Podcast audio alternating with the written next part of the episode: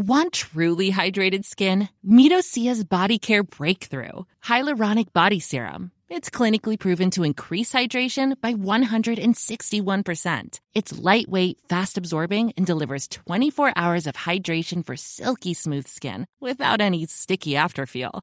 Treat your skin to clean vegan skincare from Osea. Get 10% off your first order with code SUMMER at OseaMalibu.com. That's O S E A Malibu.com code SUMMER. Heraldo Radio, la H que sí suena y ahora también se escucha. La misma vela, pero con un nuevo formato y un estilo único, incluyente, irónico, irreverente y abrasivo. Aquí empieza Me lo dijo Abela con Abela Micha. Imagen del día.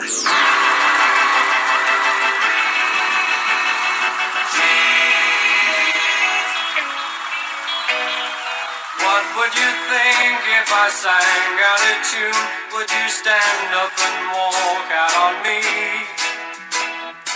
Lend me your ears and I'll sing you a song, and I'll try not to sing out of key. Oh, I get by with a little help from my friends. Mm, I get high with a little help from my friends. Mm, gonna try with a little help from my friends.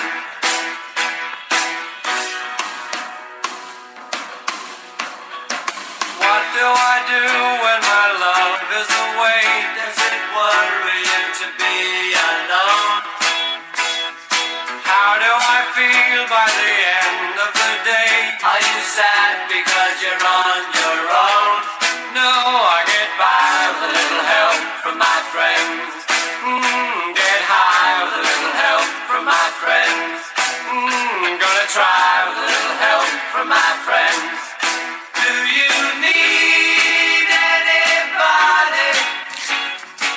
Ringo el cuarto Beatle, hoy cumple 80 años y lo celebra haciendo lo que más le gusta hacer y que se ha convertido en una tradición cumpleañera.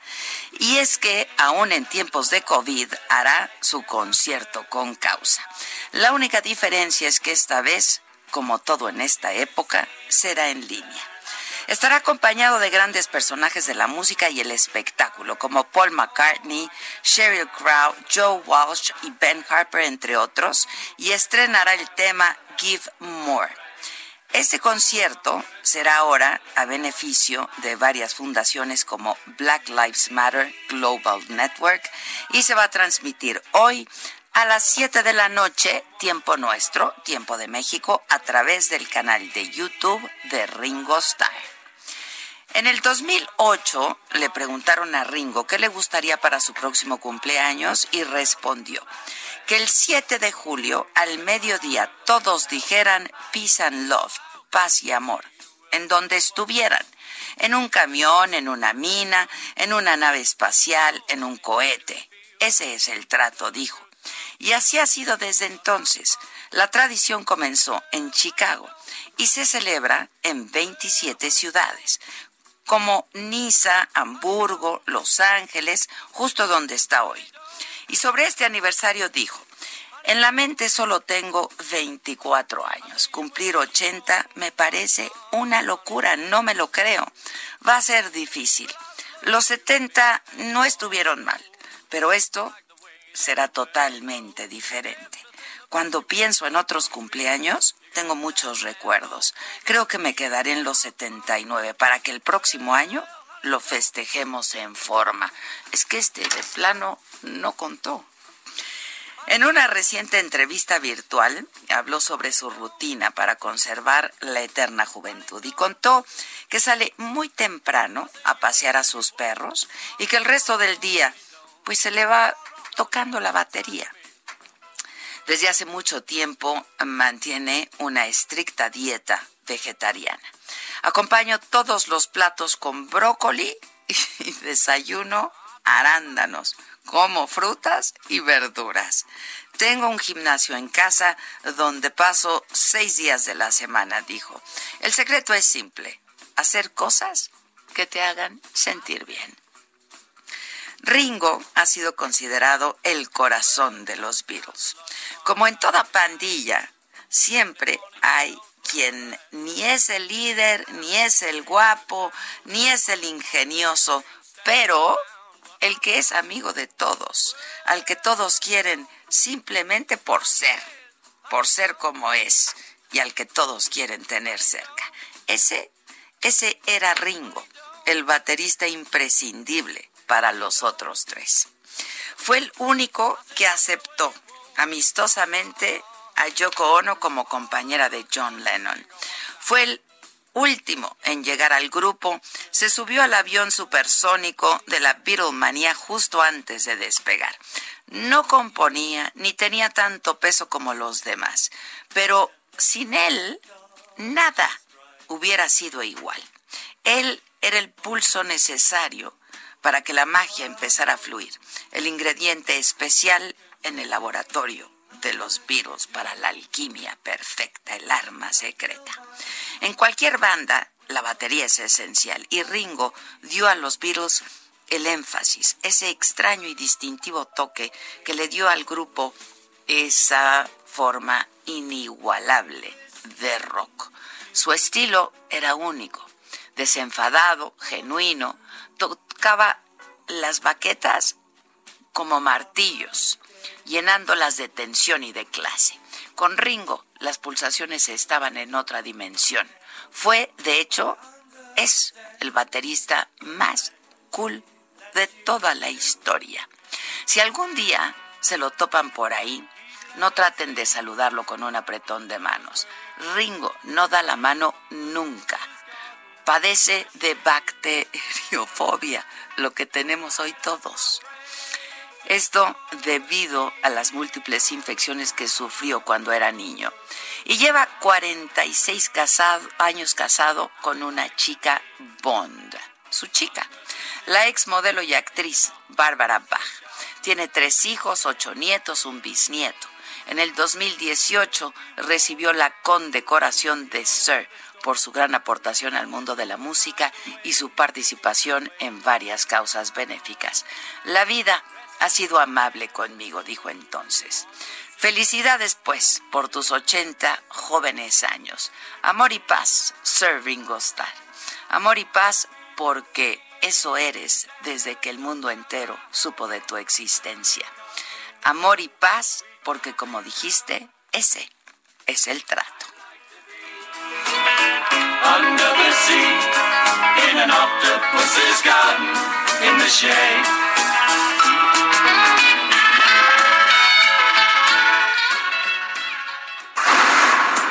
Resumen.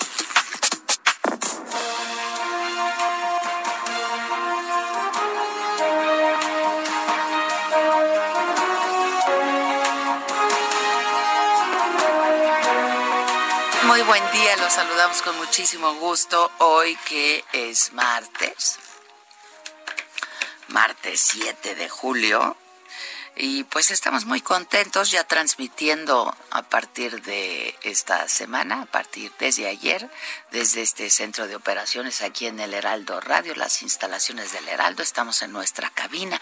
Esta que vio nacer, me lo dijo Adela.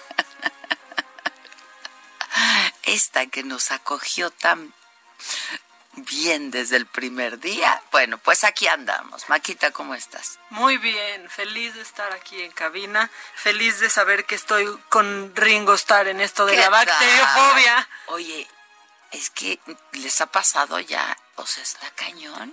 Sí, sí, totalmente. O sea, ya esto, no, toques, hazte para allá. Aquí cuánto este, aditamento. la bacteriofobia. Pero bueno, pues es normal, ¿no? La verdad. Y hoy Mamáquita y yo coincidimos y venimos vestidas igualitas. Igualitas. La misma chamarra. Soy tu Lady Molécula y entonces a mí se me informa en tu casa cómo vas vestida y, ya, entonces ya.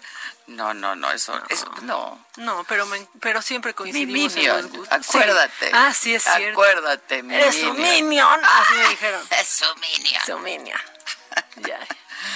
Bueno, Pues eso, aquí andamos todos con mucho gusto y muy contentos de andar por aquí este, y adaptándonos a esta nueva normalidad.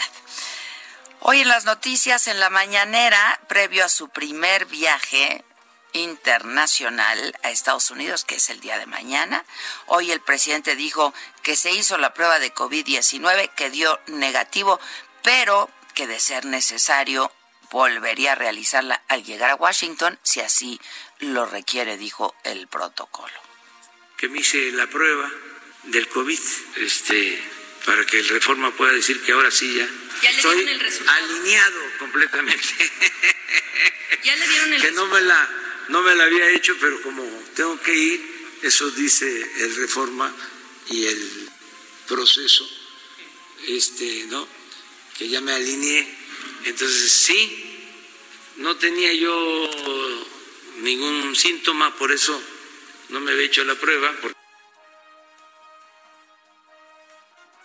Este, bueno, pues ahora ya se la hizo, dio negativo afortunadamente, que bueno, que está bien de salud, pero como decíamos ayer, no sé, este, pues eh, dijo que era una irresponsabilidad viajar sin haberse realizado la prueba y poder contagiar a alguien. Pues yo nada más recuerdo que ha estado viajando por toda la República Mexicana, ¿no? Entonces, pues para el caso es lo mismo o, pues más a su favor, ¿no? En su país, con su gente, etcétera. Eh, explicó el presidente que el tema central de la visita de trabajo a Estados Unidos es el Tratado de Libre Comercio.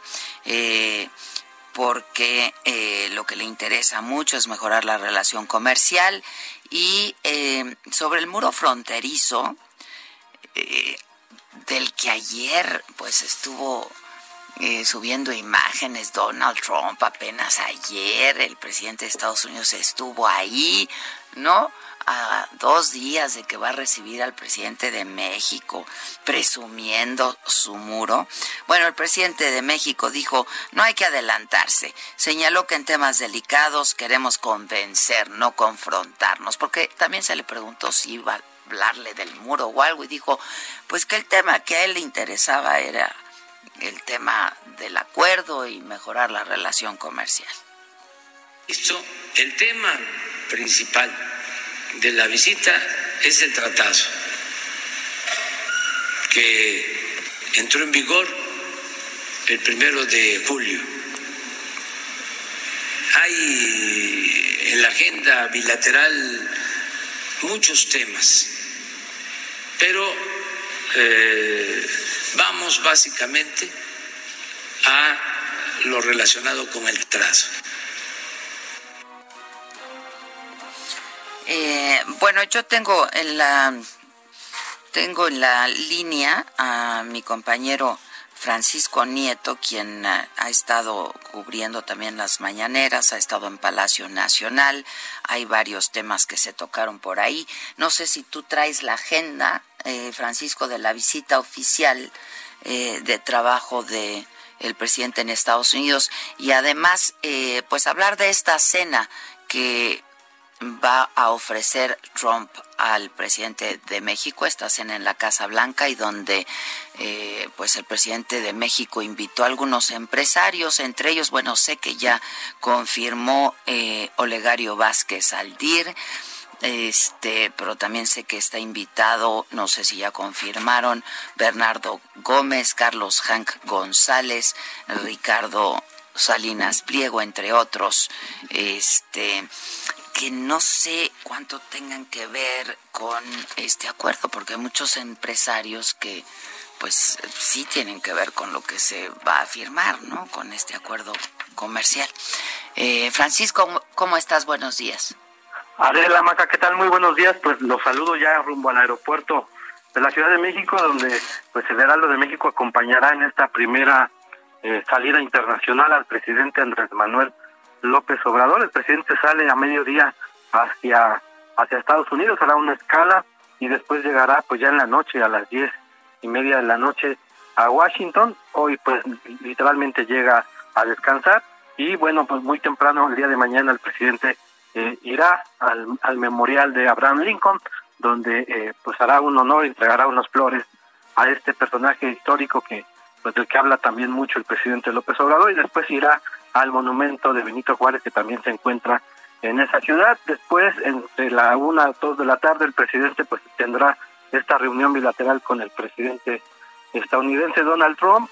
Eh, va a ser eh, este encuentro primero privado y después, eh, según la agenda de la Secretaría de Relaciones Exteriores, pues estará, habrán, ah, sacarán un comunicado, firmarán un comunicado, esperamos que den algún tipo de mensaje juntos y después, como tú ya lo dijiste, en la noche habrá una cena, una, una cena que propuso el propio Donald Trump y los empresarios estadounidenses. habrá 10 empresarios estadounidenses y habrá 10 mexicanos. Eh, lo que llama la atención es que aún no han dado a conocer los nombres en México de quienes acompañan al presidente. Todo ha sido a través de, de información extraoficial y como tú dijiste, pues ya eh, algunos nombres, esos nombres sí están dentro de esta lista y bueno, hay que esperar a que el presidente, a que la Secretaría informe de quiénes faltan. Falta también, por ejemplo, el, empresario eh, turístico Daniel Chávez de, de Vidanta, pero también se hablaba de Germán Larrea y Sabín hablaba de otros personajes. No parte, se ha nada de Carlos Slim. Que son parte del Consejo de Asesores, ¿no? Es correcto, el presidente cuando inició su gobierno, pues este él propio eligió, él mismo eligió a su consejero, a su consejo de asesores empresariales. Y bueno, ahí vimos a, Ricardo Salinas Pliego, ahí vimos a Bernardo Gómez, que también luego va a, eh, eh, Emilio Azcárraga a las reuniones, eh, el propio Carlos Slim, pero de Slim aún todavía no sabemos nada, entonces esperemos que el propio canciller informe de a conocer la lista de estos 10 empresarios mexicanos. Ya, porque pues la verdad lo que yo me estaba preguntando es por qué este no hay ningún representante, por ejemplo, de la industria textil, ¿no? Este o de alguna de las cámaras de comercio, algún empresario de las cámaras de comercio. Sí, sí, es raro, este, como te, como te lo he platicado. De los eh, organismos de la iniciativa privada, ¿no? Toda esta información de los nombres, pues lo han dado ellos Carlos Salazar, ¿dónde está? Pues este, de la Coparmex o de la Canacintra, no, no, entiendo. O pues sea, el tema es el Tratado de Libre Comercio, ¿no? El TEMEC. Sí, el presidente pues evitó hoy en la conferencia de prensa hablar de otros temas, no quiso entrar con el tema del muro, no quiso entrar con el tema pues de, eh, los migrantes, dice que los lleva en su corazón y que va a estar representándolos en esta reunión, pero únicamente el tema será Temec, no habrá otro tema a discutir. Y bueno, eh, si ellos hablan del muro, si ellos hablan de otras cosas, será en privado y bueno, conoceremos lo que ellos quisieran decir en, en esta pues este yo entiendo que sean sus amigos y que sean sus asesores y que pero el tema es otro y quienes tendrían que estar ahí yo creo digo no soy experta pero pues es otro no claro lo que sí sabemos es que pues es otra la gente que ha trabajado muy de cerca para la firma de este acuerdo. Claro. Lo que sí sabemos es que de parte de los estadounidenses sí habrá pues empresarios dedicados a la, parte automotriz, a la parte de automotriz de por parte de México, ¿dónde está representada aquí eh, con estos empresarios? Es correcto, veremos si en el aeropuerto llegan estos empresarios o llegan por otra ruta. El presidente pues también ya casi se alista para salir al aeropuerto de la Ciudad de México, Adela. Ya, pero pues son sus cuates. En fin, gracias, gracias Francisco. Buenos días. Buenos días. Gracias, buenos días.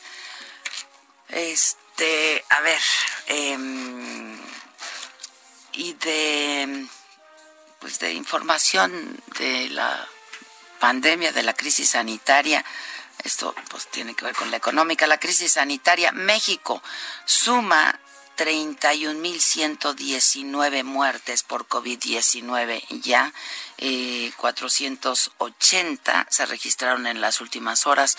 Esta es información dada a conocer ayer eh, el día de ayer eh, dos, por la Secretaría de Salud, 261.750 contagios, 4.902 más que el domingo. Eh, y la Secretaría de Salud informó que hasta la fecha hay 6.212 casos de coronavirus en niños y en adolescentes desde 0 hasta los 17 años. 109 menores han fallecido por esta enfermedad. Y en tanto, la jefa de gobierno Claudia Sheinbaum anunció que el número de contagios en la Ciudad de México ha comenzado a bajar, dijo. En las últimas 24 horas se reportaron 552 casos, un total de 52.210.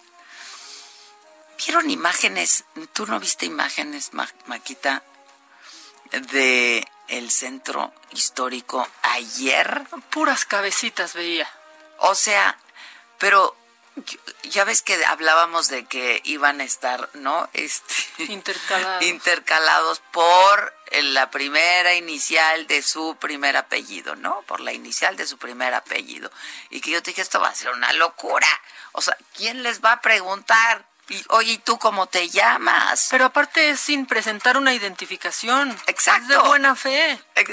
O sea, ¿qué creen que estamos en Suiza? Digo con todo respeto, ¿no? Eh, Perdón, pero... ¿O en pues, Suecia o qué, o qué cosa? en Suecia dejas tu bicicleta tirada a media calle y lo único, el único cambio es que amanece parada, acomodada. Alguien tuvo, de, por, por, por su buena voluntad, ¿no? Este, eh, la idea de levantarla porque se había caído. A ver, o sea, neta Neta. No, y la gente no lo está respetando. Yo ayer vi un reportaje en las noches en donde decía, ¿y qué? ¿Cómo le voy a explicar a mis hijos que hoy comen los Rodríguez y no los Jiménez?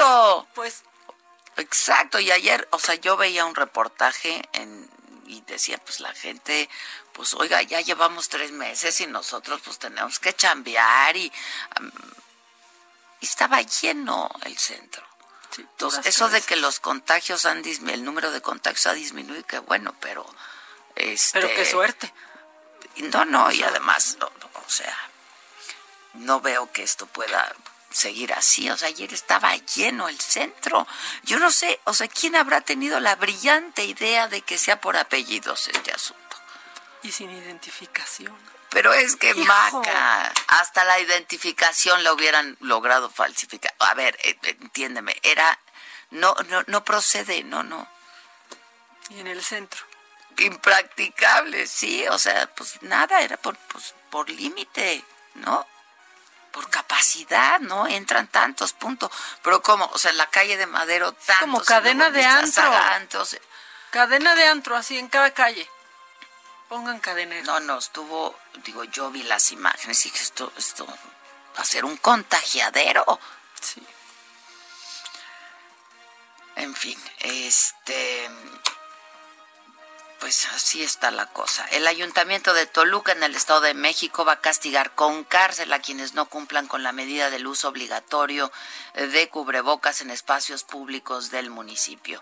Esta decisión se tomó ayer en una sesión de cabildo donde la mayoría votó a favor de esta medida sanitaria para evitar la propagación del virus. Em, se reformará el bando municipal para incluir estas nuevas disposiciones. En primera instancia, los ciudadanos van a recibir una amonestación, luego una sanción económica. De reincidir, entonces es un arresto inconmutable. Este, bueno, pues es que de alguna manera se tiene que hacer, ¿no? Un juez federal concedió una suspensión a eh, una suspensión provisional a José Ángel Casarrubia Salgado, el Mochomo, vinculado con la desaparición de los 43 normalistas de Ayotzinapa, ordenó su libertad, pero seguirá bajo arraigo. Casarrubias, perdón, Salgado promovió un amparo en el que reclama eh, su detención ilegal Augusto Octavio Mejía, juez tercero de distrito de amparo en materia penal en la Ciudad de México, concedió esta medida para que en 48 horas o en 96, si es delincuencia organizada, la Fiscalía General de la República deje en libertad al líder de Guerreros Unidos o lo envíe ante un juez penal. Tienen 48 horas o 96. Vamos a hacer una pausa. Regresamos con eh, pues mucha más información, mucho macabrón, mucho mucha cosa, mucha cosa, los deportes aquí con el animalito. Y pues nada, les dejamos nuestro número telefónico, nos pueden mandar un mensaje de audio, de texto, en fin, para estar en comunicación. Regresamos, esto es Me lo dijo Adela, nos escuchas por el Heraldo Radio. 5521 53 71 26. En Me lo dijo Adela, te leemos, te escuchamos y te sentimos. Tiquitiquitín, tiquitín. ¿Cómo te enteraste? ¿Dónde lo oíste? ¿Quién te lo dijo? Me lo dijo Adela. Regresamos en un momento con más de Me lo dijo Adela por Heraldo Radio. Heraldo Radio. La HCL se comparte, se ve y ahora también se escucha.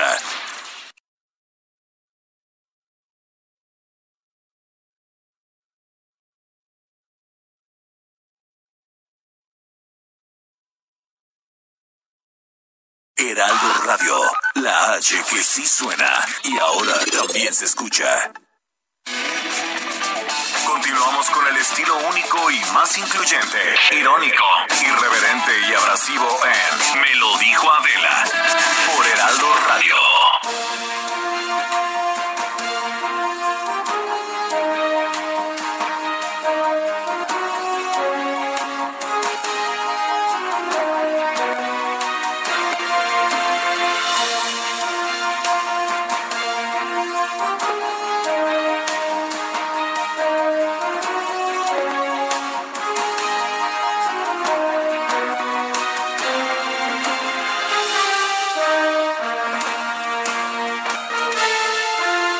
Estamos de regreso 10 de la mañana con 30 minutos. Ahora con la guillotina sí somos bien puntuales, ¿eh? No, no, hombre. inglés. Hombre, hombre. Pero me choca que me dejen con la palabra, en la mitad. O sea, pues, aquí, no, pues, te Unas por otras, ¿no? Unas por otras. Pero estamos puntuales, estamos puntuales. Oigan, este bueno, vamos a seguir con un poco de información aquí. Antes de ser nombrado director de Pemex, Emilio Lozoya Austin probablemente, dicen, pactó con las empresas Altos Hornos de México, AMSA y Odebrecht para que se les otorgaran contratos de obra a cambio de beneficios económicos que rebasan los 10 millones de dólares.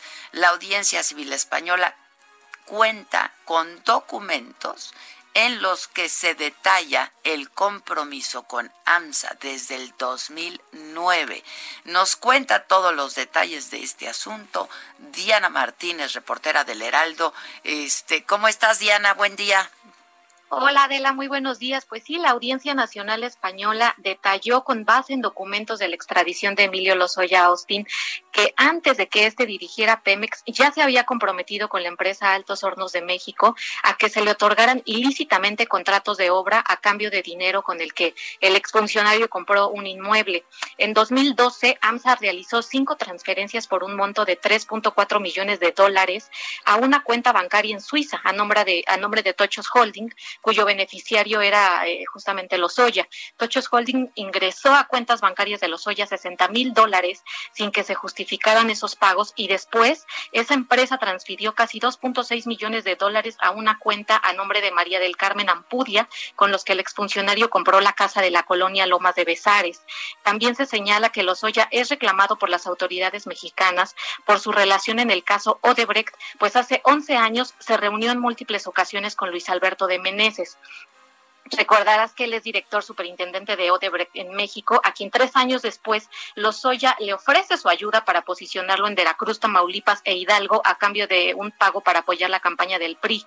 La constructora eh, brasileña realizó hasta ocho transferencias por un monto de cuatro millones de dólares a dos empresas vinculadas con Lozoya o con su familia y una parte de ese dinero lo utilizó para la compra del inmueble de, de Ixtapa, la ya, pero entonces esos documentos existen, Diana. Sí, y es con base eh, en la orden de, extradición, el acuerdo de, extradición que ya tiene la Audiencia Nacional Española. Y bueno, también se, señala en este documento que Lozoya renunció al principio de especialidad. Esto es, eh, este principio eh, se basa en que eh, se prohíbe ser perseguido por hechos distintos de los que motivaron la solicitud de extradición. pero Lozoya ya renunció y esta información forma parte de ese acuerdo de, la Audiencia Nacional Española. Ah, ya, ya. ¿Y cómo están los tiempos? ¿Cuándo pudiera ser extraditado en todo caso?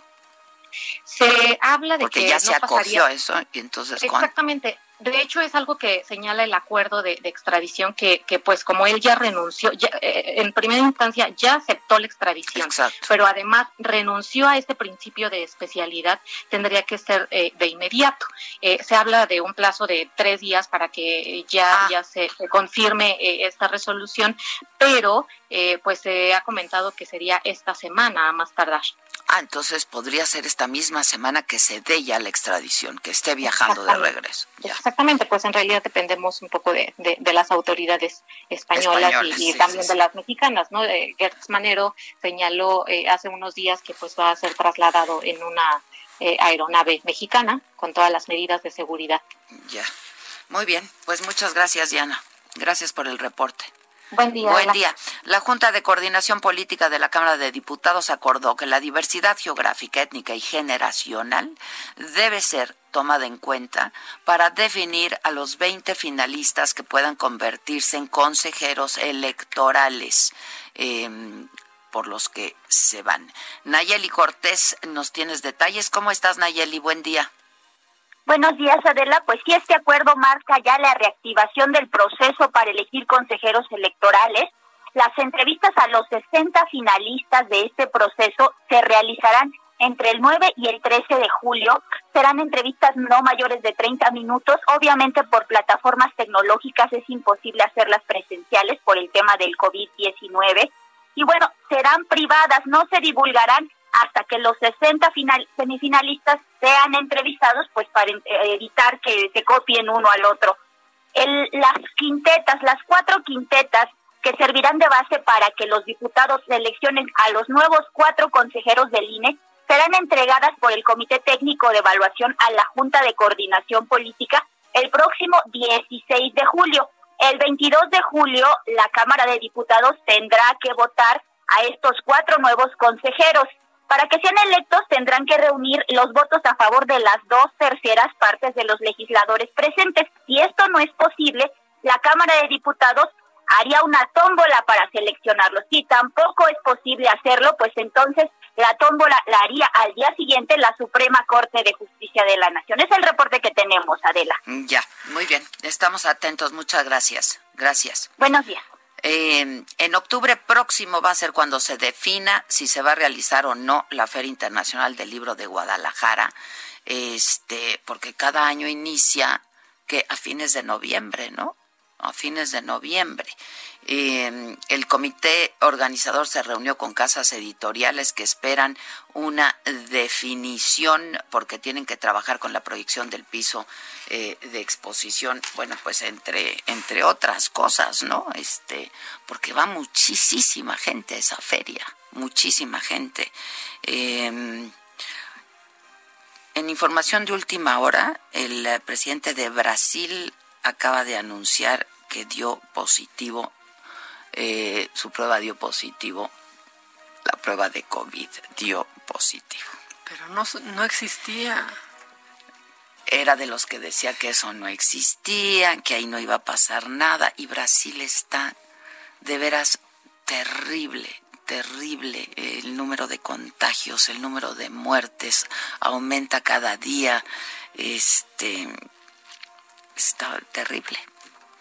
Casi, pues ya al, al, a la par que Estados Unidos, ¿no? De, y esto, pues sin duda es este por cómo se ha manejado, ¿no? Este, en ese país la pandemia abrieron todo. Para ellos era una gripita, había dicho, había dicho Jair Bolsonaro, ¿no? Este y, y bueno, pues es, yo yo estoy convencida que la gestión del gobierno frente a esta crisis pues tiene mucho que ver en cómo se va resolviendo o no se va resolviendo, ¿no? Este, sin duda, hay países que lo han hecho muy, muy bien, la verdad.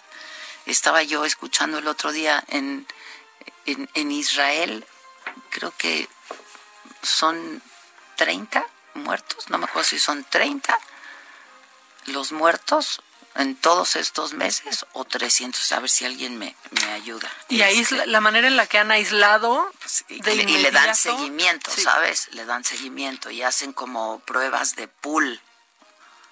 En fin, tengo por este asunto de, de la feria de Guadalajara, que no es asunto menor, tengo a mi compañera Mayeli Mariscal. ¿Cómo estás, Mayeli? Buen día.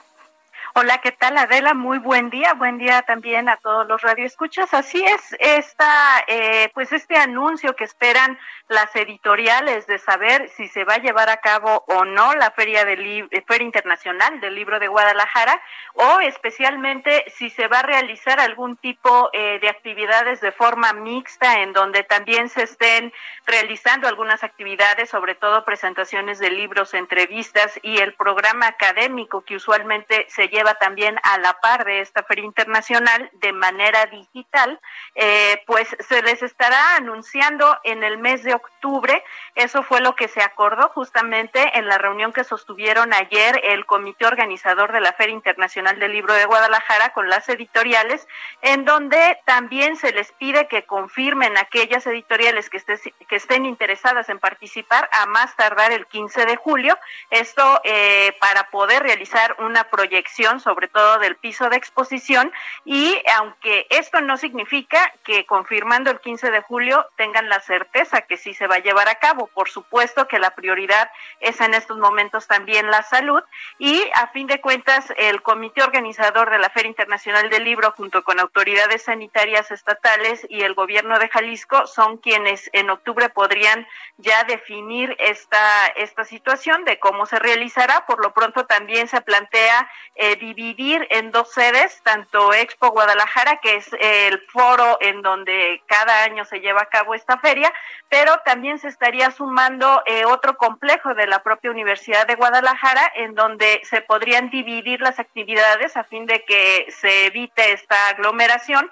Algunas de las peticiones o de los protocolos sanitarios que se les pidieron a las editoriales de momento es el que tengan que limpiar libro por libro para que tengan eh, pues la certeza justamente de sanidad, por supuesto el uso de cubrebocas obligado para todos los que estén ahí en, en pues atendiendo los stands y también el darle a los asistentes de manera constante este gel, gel antibacterial, el cual también el comité organizador se comprometió a que ellos son quienes lo estarían entregando.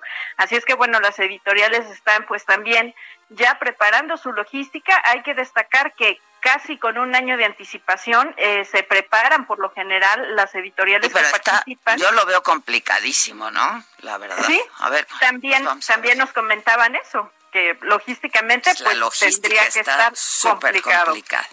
Bueno, pues estaremos atentos. Gracias, Mayeli. Gracias, buen día. ojalá se pueda hacer. La verdad es, eh, pues la feria una de las la feria más importante sin duda en América Latina, una de las ferias más importantes del mundo, ojalá se pueda hacer. Tengo en la línea telefónica ahora a Marco Cortés, presidente nacional del PAN, eh, lo tengo en la línea. ¿Cómo estás Marco? ¿Cómo te va? ¿Qué hubo, Adela? Muy buenos días, qué gusto saludarte. ¿Cómo estás? Bien, Adela, pues muy preocupado por todo lo que está pasando en el país en materia de salud, en materia económica, la verdad muy lamentable. Oye, a reserva de que luego ya hablemos más largo, este, y hagamos una entrevista más larga, eh, pero pues por ahora, a ver, a mí me gustaría, he visto algunos de tus tweets, este, y pues hablas del viaje del presidente de México a los Estados Unidos. ¿Te parece que está mal que el presidente viaje a Estados Unidos a la firma del acuerdo? Bueno, primero el auditorio debe tener el contexto de que es el primer viaje de todo el gobierno de López Obrador. Sí, lo hemos se hace en una circunstancia absolutamente inapropiada, porque son las elecciones en los Estados Unidos. Es innecesario, pero además con una actitud sumisa y humillante, doblegado pues a los intereses electorales de Donald Trump. López Obrador debería de seguir el ejemplo del ministro de Canadá, que actuó con mucho más inteligencia y decidió no acudir al encuentro y no prestarse a los intereses de reelección de Donald Trump. Oye, que ayer en la llamada que tuvo el presidente López Obrador, este, justamente con el primer ministro Trudeau de Canadá, eh, pues eh, ya, ya sabes, se nos informó que el primer ministro Trudeau le dijo, buena suerte con Trump. No, yo no sé, con, con ironía, ¿no? Como dicen, híjoles, ¿no? Porque pues, pues no se caen, ¿no? Trudeau no le cae bien Trump, pues. Mira, López Obrador mantiene una política entrevista, sobre todo en materia migratoria, porque la Guardia Nacional, que fue creada para proteger a la población mexicana de los embates de la delincuencia organizada, por mandato de Donald Trump, ahora sirve como policía migratoria en la frontera sur. Y esta misma semana va Donald Trump y se saca una foto en el muro. Ayer, ayer la subió. Al presidente López Obrador yo creo que hay que tener tantita dignidad y no cometer ese grave error político que en su momento cometió Enrique Peña Nieto para apoyar la campaña de Donald Trump. Ahora, fue muy señalado, muy criticado y muy cuestionado, yo me acuerdo el presidente Peña, por todos nosotros, ¿no? Eh, por esta visita. Pero tú no crees que, este, bueno, a ver, eh, pues el, el, motivo del viaje, no, el motivo oficial del viaje, digamos, es eh, pues la firma del Temec, que me parece que pues tenía que estar ahí el presidente de México. A ver, ese es el motivo del viaje, Adela, claro que sí, pero el acuerdo ya está ratificado, ya está firmado y ya está publicado. O sea, el Tratado de Libre Comercio, el Tratado Comercial... o sea, ya entró en vigor, es lo que quieres decir si se tratara del tratado, pues ahí estaría el primer ministro de Canadá. No se trata de eso. La verdad es que es un acto de apoyo electoral a Donald Trump, al cual el presidente de México no se debería de prestar con esa sumisión a sus intereses. Y lo que debería de exigir públicamente, de manera muy firme, es un trato digno a los migrantes, que se mantenga el programa DACA que da la bienvenida a todos los niños que migraron a los Estados Unidos y hoy viven allá y ya les da ciertas garantías, que para la construcción de este muro absurdo, que más bien cree puentes, que se hable de un programa de control de armas y municiones para reducir el trasiego ilegal a México, porque con eso se genera la violencia un programa de control del consumo de drogas en los Estados Unidos. Recordemos que es el principal consumidor.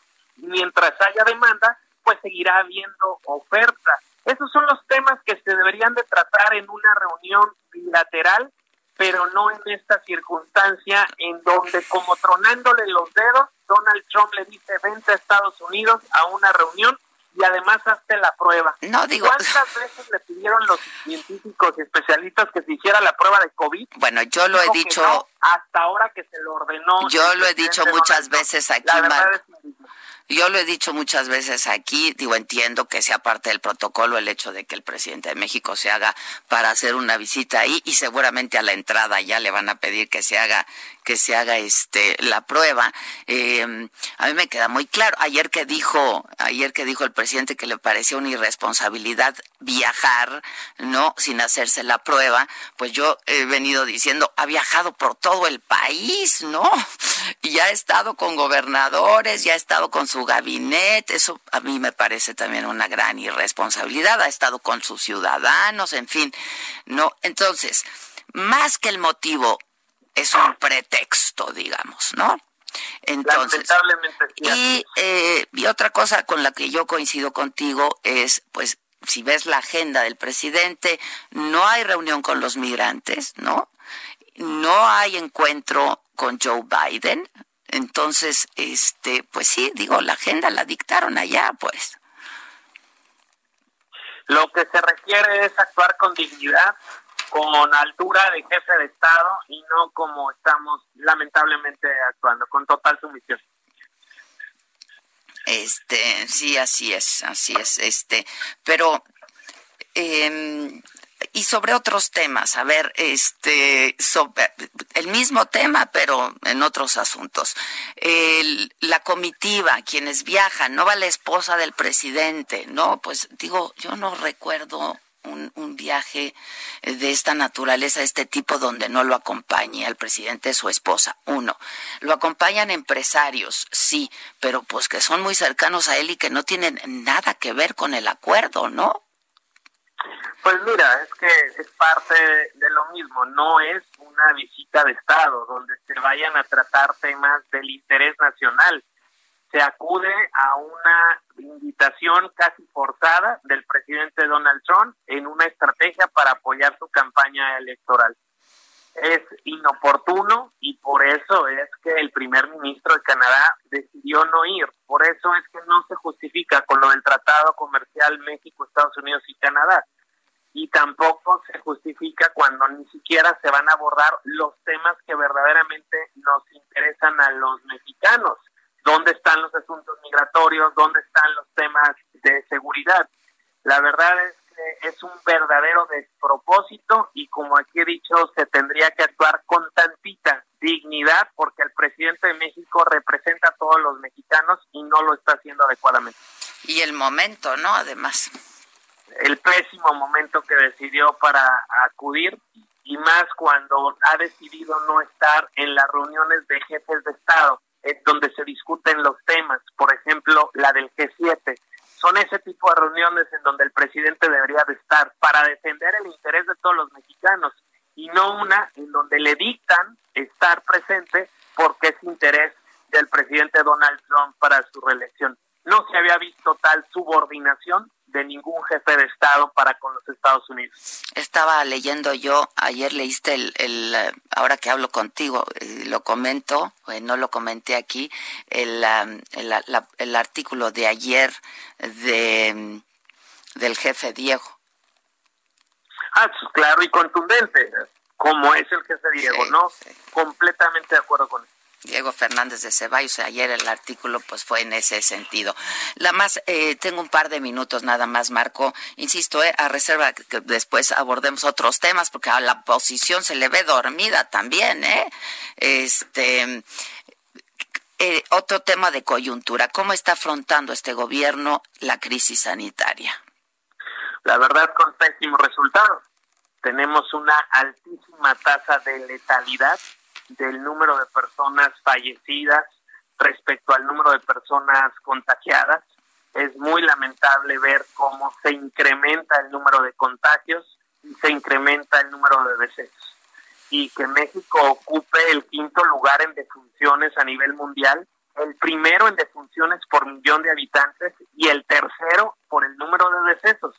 Es claro que las cosas no se han hecho bien que hubo defunciones que pudieran haberse evitado si se hubiera actuado con oportunidad y responsabilidad.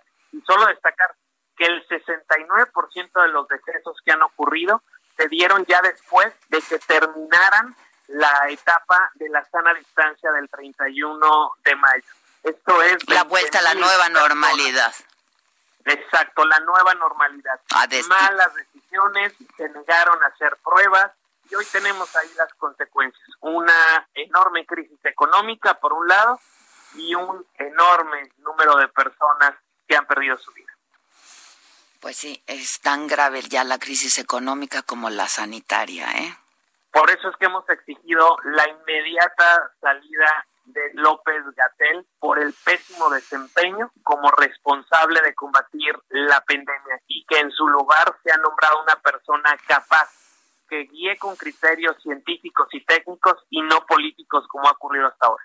Pero ¿no será que lo ha, lo ha hecho como le han dicho que lo haga?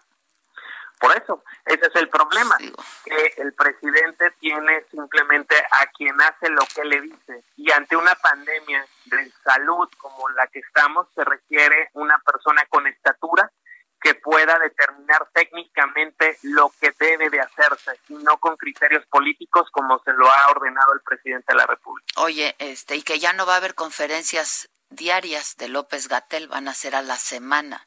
Lo que no nos han dicho es cómo se va a informar diariamente de la evolución de la crisis sanitaria, ¿no? Pues las conferencias que deberían determinarse son las mañaneras, porque ahí se hace pura politiquería.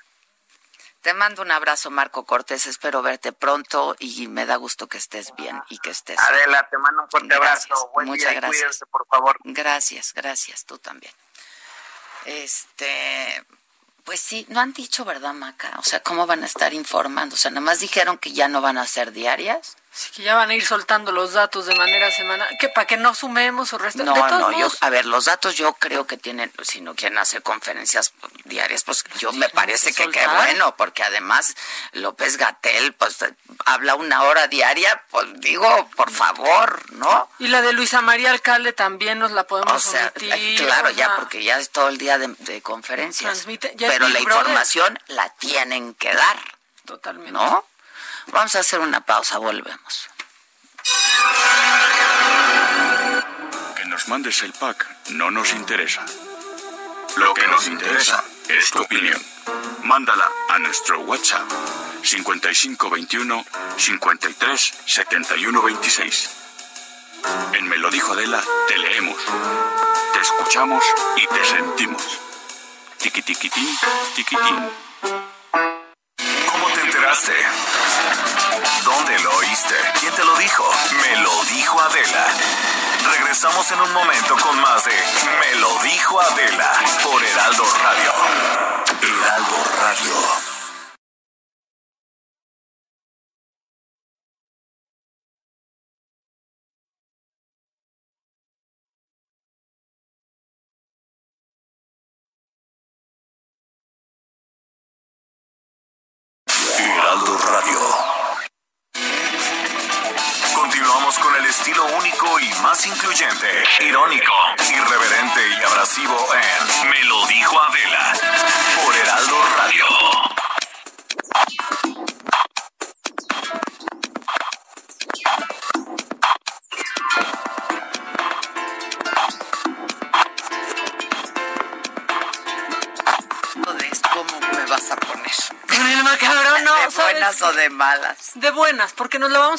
Nos vamos a reír con cosas que no tienen que ver, que no afectan al erario ni a la sociedad mexicana. Vamos a reírnos tantito, ¿no? No va a ser un golpe durísimo a mi estómago y a mi corazón.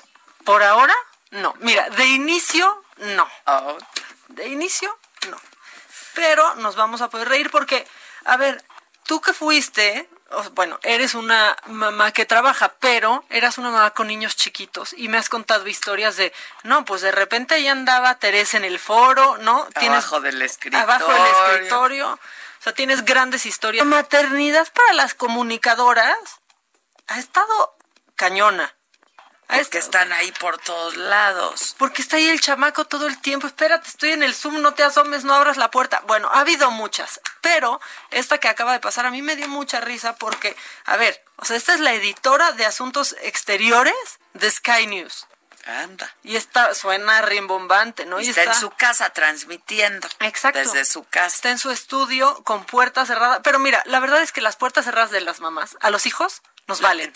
Claro que les valen, que ustedes no saben tocar. No, no, no. Y, eso que a mí mi mamá Pero eso sí, mucho con eso, ¿eh? Yo, cuando mis hijos están en su habitación, les toco la puerta. Sí. Y entro, pero toco. Exacto. O sea, no preguntas si puedo, avisas. toco y entro. Sí. Pero aquí estos ni tocan, ¿ustedes qué les pasa? no, mira, específica, yo sí era muy educada porque mi mamá me pegaba unas, o sea, había cosas prohibidas para mi mamá abrir sin tocar y esperar a que te den el, paso y otra meter la mano a su bolsa.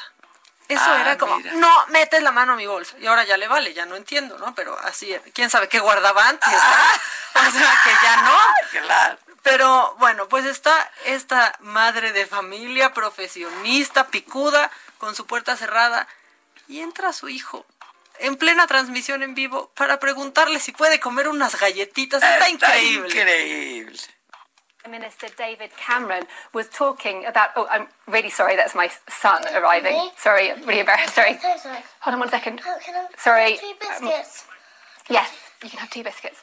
I'm really sorry about Yeah, that. okay. Well, that's, we'll leave uh, Deborah Haynes in full flow there with uh, some family duties, but that's what happened during uh, lockdown and trying to O sea, las family issues las tenemos todas, ¿eh? Sí, los tenemos. Todos. El señor estaba igual en su estudio, que aparte ¿Qué todos- dijo? Claro. Estaba increíble. Ah, no, hubo otra. ¿Quién sabe con quién lo hablaste, Adela?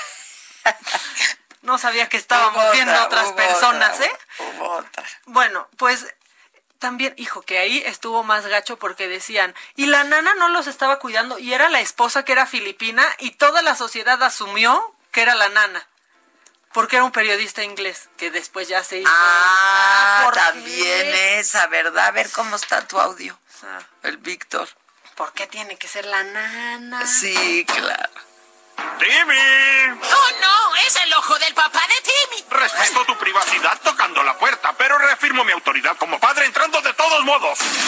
Claro. Claro, yo toco, pero entro. Que, mira, mi papá va, iba avisando, cuando vivíamos ahí en su casa, iba avisando como desde tres metros antes. O sea, Hola, asustado de, no. voy a pasar, está, voy a pasar, hola, hola. Porque pues sí, qué bueno, papá, que, que, que eres así.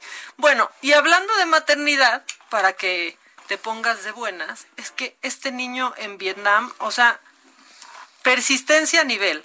Nace el niño en Vietnam y quiero que me digas y le digas a nuestro amable auditorio, Adela, ¿qué trae en la mano ese niño? Ya lo vi, ya lo vi. El su manita, el Diu se le atoró. Trae la té de cobre, así como de, mamá, yo el creo que Diu, para no regrésala". tener hijos. Sí. Ve y reclama, mamá, no que te regresen tu dinero. Vine a traértela porque no sirve, ma. ya lo vi, me encantó. Eso, la verdad es que me puso de buena. A mí también me Pero encantó. cañón, O sea, y aparte, no solo que tuviera el Diu y quedó por ahí. No, no, no. Sale con él en la, La mano. manita, toma, está increíble. Toma, tal vez lo necesites. ¿No? Está O sea, increíble. A mí me cayó, me cayó muy bien. Mira pero- tus gracias, mamá. Ajá, ¿no? sí. Mírame la pela, ma. No, o sea, y ahí esto sucedió en Vietnam y el niño nació bien, está perfecto. La mamá nos la reportan en shock aún, pero bien, está bien. Y ya para ahora sí entrar con lo macabrón, y es que los de Anónimos, estos Robin Hoods cibernéticos andan de proactivos y que nos hackean la página de Conducef ayer. Ah, mira. Ya, que, ¿sabes? Que nos saquen a todos del buró, ¿no? O sea, ya si van a hacer las Ya sí, cosas. que las hagan bien. Que las hagan bien. Oye, Todos del buró de crédito, por favor. Pero aparte hay gente, o sea, yo hace poco descubrí que estoy por una, eh, o sea, por un servicio que nunca contraté yo y por muy poquito dinero. ¿No? Entonces, pues ya, Anonymous, ahí te encargo. Ah, mira. Hay gente que, que no es, que está, sí, que nos pongan historial positivo, pero hay gente que está y no sabe por qué hasta que vas a hacer un trámite. Pero tú, ¿por qué estu- No, como por mil pesos de una este, empresa de, de telefonía celular que no he usado nunca. O sea, que no es ni la que yo tengo. Ah, mira. Entonces ahí es una queja que tienes que meter, que te... Ay, una. ¿Sabes qué? Déjenme. Déjenme por mil pesos ahí de quién sabe quién. Pues sí. Bueno, eso sucedió con la página de la Conducef, pero ya dijeron que no se comprometieron datos, que no ha pasado nada, pero, pero, dijeron, Banco de México, vamos por ti. Avisaron, Avisaron. avisaron. Y el que avisa, diría mi abuelo, el que avisa no es traidor. Ya están, ya están avisados. Y otra cosa bien macabrona, es que ya viene la reapertura de centros comerciales en la CDMX. No vaya, o sea, Iban a ser mañana y la pospusieron para el viernes, ¿no? O sea, Sí. Adela, hay una de cosas y reglas para ir que de verdad espérense. Mira, la primera. Solo puede entrar una persona al centro comercial. Que aquí a dónde van a pasear, a dónde van a pasear las familias al mexicanas. centro Que comercial. ahí van Si con no, una lentitud que me da, a mí me da coraje como cuando voy en el coche y no se quitan, de ay, esta gente va paseando. Bueno, eh, a excepción de aquellas que estén acompañadas, evidentemente, por menores de edad, ¿no? Que no lleven un menor de edad ahorita a un centro comercial. La segunda, no se permitirá la entrada al centro comercial a las personas que no porten correctamente el cubrebocas. O sea, se van a quedar afuera. Todo mundo. Exacto, porque lo traen de hamaca. Sí, la papá. De hamaca, deteniéndoles la De nariz. curita. O sea, no, de curita. hijo. El de curita. El de curita es un clásico. Solamente pueden permanecer dentro de estos lugares un máximo de una hora los que vayan. ¿Qué, o sea, necesidad? van. Pues Sí. Van a lo que van, tienen que comprar algo, Maca. Tú también. No, pero es que si todo, hemos descubierto justamente que todo lo podemos hacer en línea, la mayoría de las cosas la podemos hacer. Bueno, ok, pero a lo no al mercado, pero eso ya está. Te tarda un poco en llegar, ¿no? A lo mejor y a alguien le urge pues un- unos zapatos Pues ya. para salir no sé a dónde. Yo no sé, pero por eso yo esto me lleva a hacer caso a lo que están haciendo en Alemania, porque la gente tampoco, mira, no es exclusivo, siéntanse bien, tampoco está usando cubrebocas en Alemania. ¿Cuál es la medida de una empresa de transporte? No usen desodorante. Y dirás tú, ¿qué tiene que por qué no usar Para desodorante? que nadie se quiera subir. No, no usen desodorante nadie y a ver si la gente no va a querer traer tapabocas porque va a estar oliendo la peste de los demás. Esa es la medida. Por eso lo hicieron. Por favor, no usen desodorante y la gente se va a querer proteger del asco que va a ser estar oliendo eso. Pues Mejor huelan su aliento, ¿no? Como el que se queja que los tapabocas huelen mal. Señor, es su halitosis. ¿Cómo le explico? O sea, Ah, no es el tapabocas. Exacto, no es el tapabocas, trátese su Así halitosis. usted. y hay tratamiento para la litosis. Y hay esperanza. Oye, O sea, Oye, este. Pero, ay, es que en este país nadie hace caso de nada, Maca. pues no, mira, pero no que nos No consuele, pero en muchos lo del tampoco. centro. No, lo del centro es un En muchos tampoco, yo lo sé, pero en muchos sí. En Pero- muchos sí. Ahí pero está por favor. Israel, 300 muertes. Sí, eso y 31 mil contagiados. ¿No? O sea, Sí, no, y Nueva Zelanda. y y- Nueva Zelanda con mujeres. Islandia. Pues Sí. Sí, con Jacinda, que tiene... Jacinda. Híjole, qué mal me hace sentir Jacinda. Creo que tiene 32 años y vela. Ya, ya, sí. Está guapa, ¿eh, Jacinda? Jacinda, la Jacinda, Digo, sí. por Y luego, mira, para, o sea, hoy son noticias que hacen ver mal a otros países para sentirnos bien nosotros. Porque aquí nos andamos burlando del detente, de la que, ay, sí que el detente, que hasta ahora, perdón, pero ha funcionado, ¿eh? Claro O que sea, me ha funcionado, perdón. detente. ¿Quién me dijo ayer? Oye, las calcomanías a lo mejor... Hay que vender detentes. Hay que vender detentes. O sea, ha funcionado y porque... las gotitas de Olga, tanto que se burlaron de Olga, y también le han funcionado las gotitas. Pues sí, yo creo que se las andan, se las andan compartiendo, pero bueno, en Indonesia ya se presentó un innovador antivirus, innovadorcísimo Adela, que consiste en traer un collarcito con esencia de eucalipto. Ah. También hay en rolón y dicen que esto tiene pues propiedades que acaban con el virus y que acaban con él, chécate esto, de un 80 a un 100%, o sea, así de amplio el margen, ¿no? Ah, sí, claro. Pero lo están usando y no es como que Yo una quiero idea. algo de amplio espectro. Exacto. Yo necesito algo de amplio espectro, pero ¿qué crees? Yo sí me compré un rolón de eucalipto, porque aparte es rico, Ah, sí. ¿Sabes? Darle un jaloncito. es rico. Sí, eso sí. Y sientes que pues, te limpias. Que te refrescas te tantito. Pero bueno, aquí hasta el Ministerio de Agricultura ya lo está promoviendo y dicen que sí sirve. O sea, para que no nos quejemos del detente, ahí tienen su collar de, El de collar eucalipto. de eucalipto en rolón. Pues sí, que previene del contagio y que mata el virus que pudiera estar cerca, solamente con usar tu collar. O sea, esto es como pensar que el collar de ámbar hace que no les piquen los mosquitos a los niños. O que el, o que el hilo rojo los cura, los cuida del mal de ojo. Ya no sé, es que ya no sé. O sea, Pero el detente está cañón, ¿eh? ¿Cómo le ha funcionado el detente? el detente. Que lleve ahora a Washington unos detentes. ¿No? Que lleve unos detentes. ¿Qué es más macabro? no? Para. Pues que ahí quedé, ¿no? Detente con el muro, Trump. Ah, Detente. para eso. Que ayer la reja, qué bonita se ve la reja, ¿verdad? ¿Viste? Ay, sí, qué bonito. A lo mejor lo llevan al presidente y le dicen, mira, te quiero venir a decir, a enseñar qué progresos lleva el muro. Sí, o fírmale aquí, inaugúranos el muro y piensen que ese es un alto honor. Muro inaugurado por el presidente de México, Andrés Manuel López Obrador. Sí, No, igual sí es un alto honor.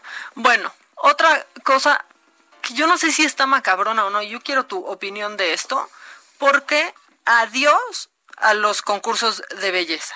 O sea, no más mis COVID-19, que eso no pasó aquí, pero la flor más bella del ejido ya no. Unas legisladoras mexicanas están buscando, pues si bien no desaparecer estos concursos de belleza, sí desaparecer que le puedan costar a los estados. ¿Ves que luego hacen estos concursos de nuestra belleza y es en el estado de Guerrero para promover el turismo y ahí se van moviendo? Bueno, pues están promoviendo esto para que ya no pueda suceder para que ya ningún gobierno pueda pagar un certamen de esto, que aparte que son, dicen que, que pues cosifican a la mujer y que son denigrantes, pues que ya no nos cuesten a, a nosotros. Y yo, a ver, los concursos no son a fuerza, ¿eh? Yo no estoy en contra de que tú Yo tampoco. Si una mujer Si se quiere meter un quiere entrar, concurso, pues, ¿qué tiene de malo? Y aparte sí es una buena manera de promover el Estado y pues yo no estoy en contra tampoco. pues que A las no. mises les encanta. Ah, bueno, les encanta. No responderán bien. No tendrán la respuesta sobre la paz mundial ni sabrán quién es Confucio. No, Pero no importa.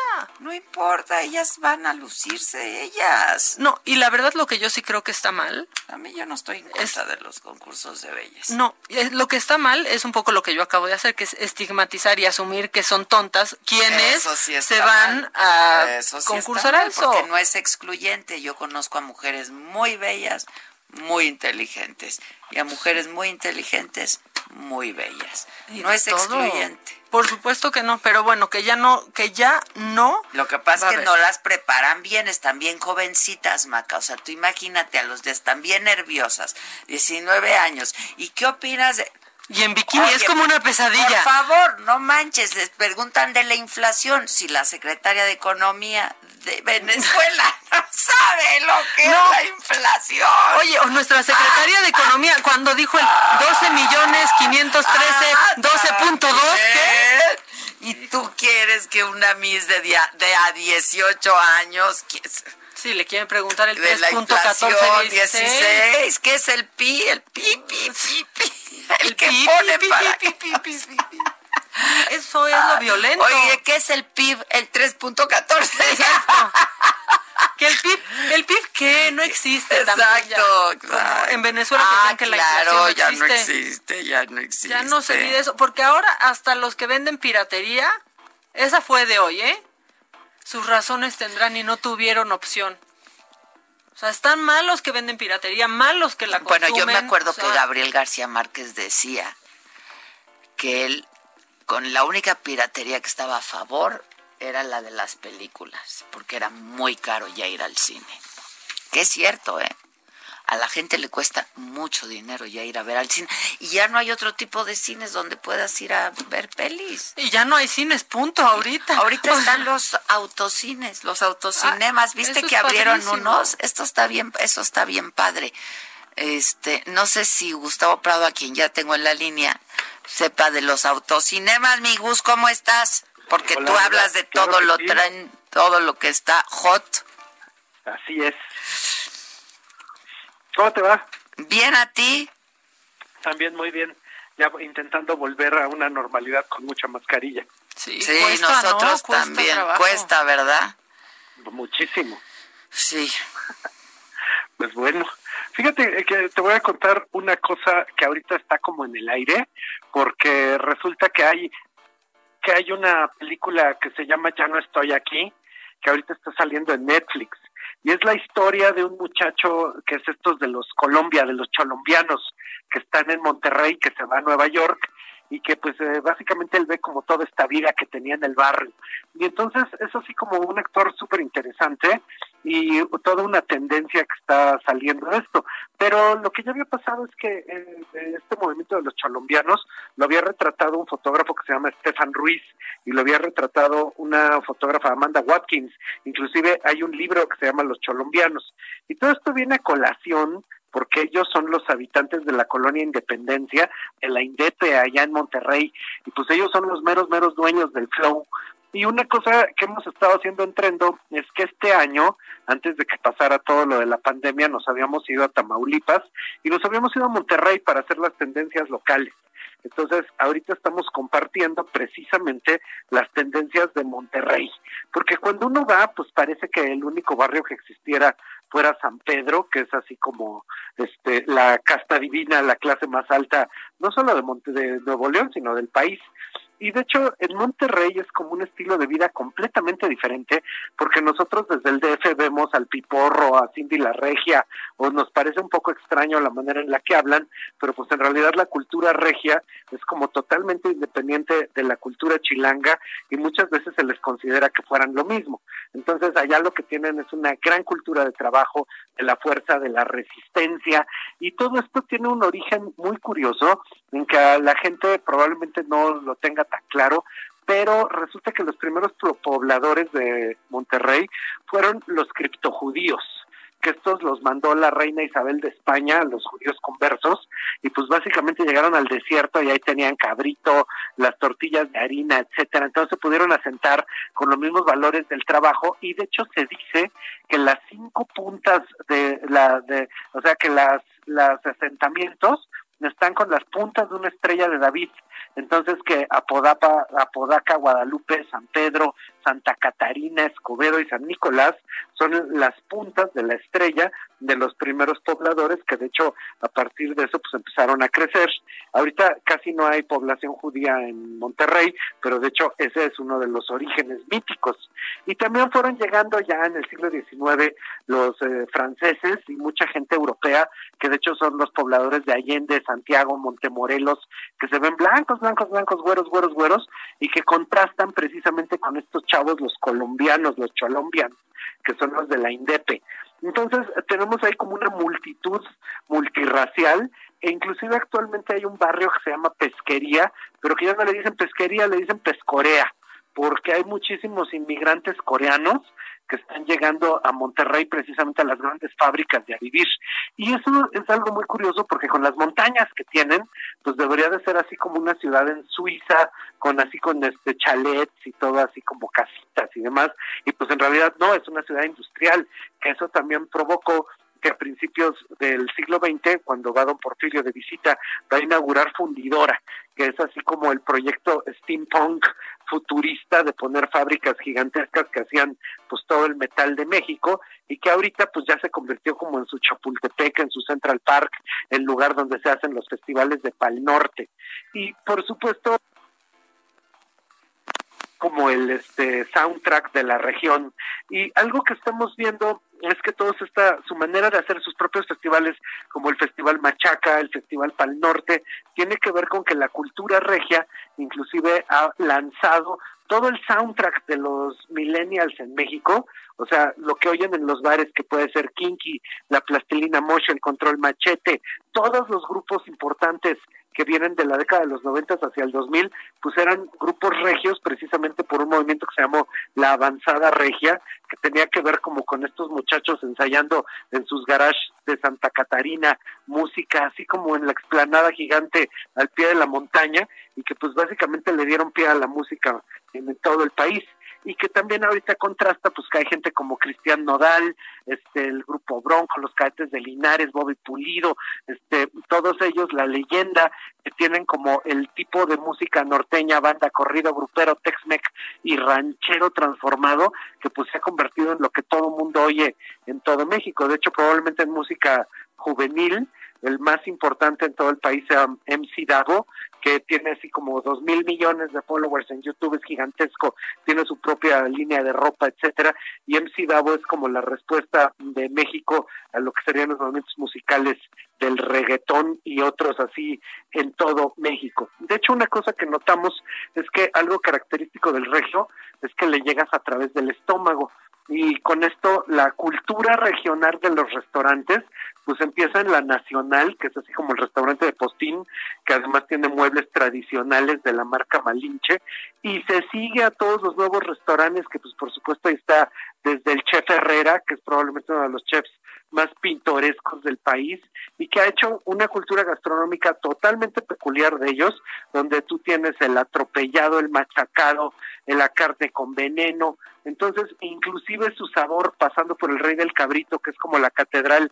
de Las Vegas, de cómo se consume carne, pues es característico de mi Monterrey querido.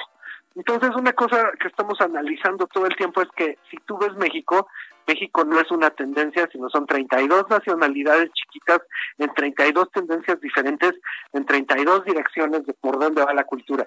Y me acuerdo mucho que la semana pasada nos estábamos riendo de que Monterrey, pues no es Nuevo León, entonces de cómo, de qué manera es una cultura totalmente independiente a todas las que hay en el resto del país. Completamente, ¿eh? Sí. Y yo no he visto la película, ¿eh? Ya Hablan quiero, distinto, ya quiero verla. todo distinto. Oigan, les tengo que recomendar una serie que me ha hecho reír mucho y que he disfrutado mucho. ¿Cuál? ¿Cuál? Se llama The Baker and the Beauty. Versión original israelí. Porque hay versión Hollywood, esa no, no Esa está no. buena, no. La original. Sí, véanla, me dicen qué opinan. Está muy chistosa, muy chistosa. ¿En dónde se puede ver? Netflix. Ah, no, Amazon, Amazon, Ah, Amazon, perdón, Amazon. Bueno, pues muy bien. Ya estás, te mando besos. Todo el mundo que quiere bajar el reporte de Monterrey lo puede hacer a través de nuestras redes. Te mando un beso gigante. Muchos besos, Gus, te queremos. Bye, Bye.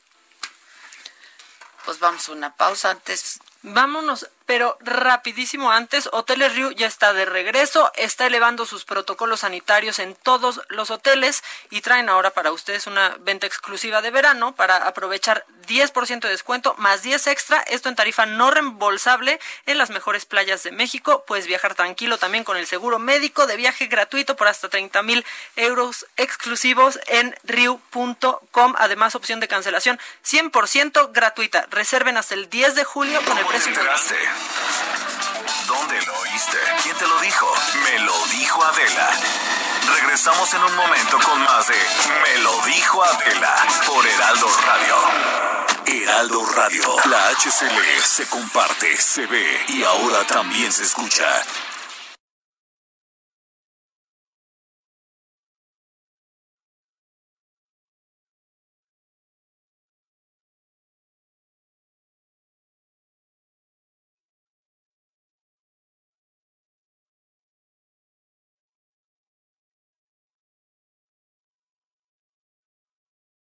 Heraldo Radio, la H que sí suena y ahora también se escucha.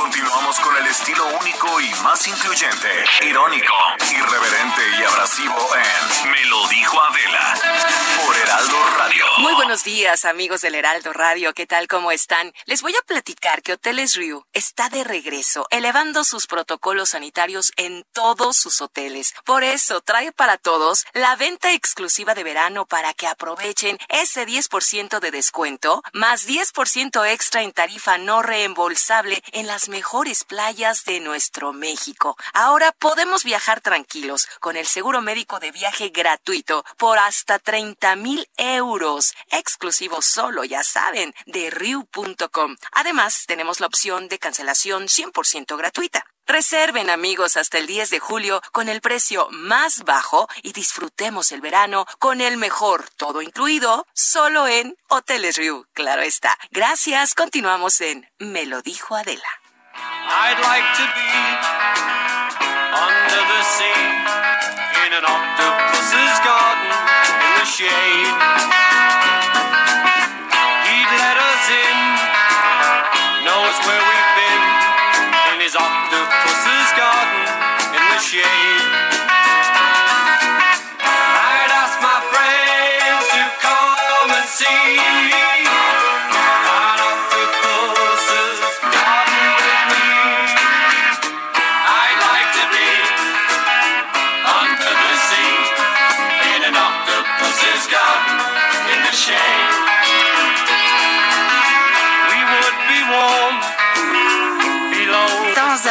Regreso y hoy es martes y hoy toca a nuestros abogados de cabecera. ¿Qué hacemos? ¿Qué hacemos con todo? Ahora sí denos más luz que nunca. No, más luz que nunca.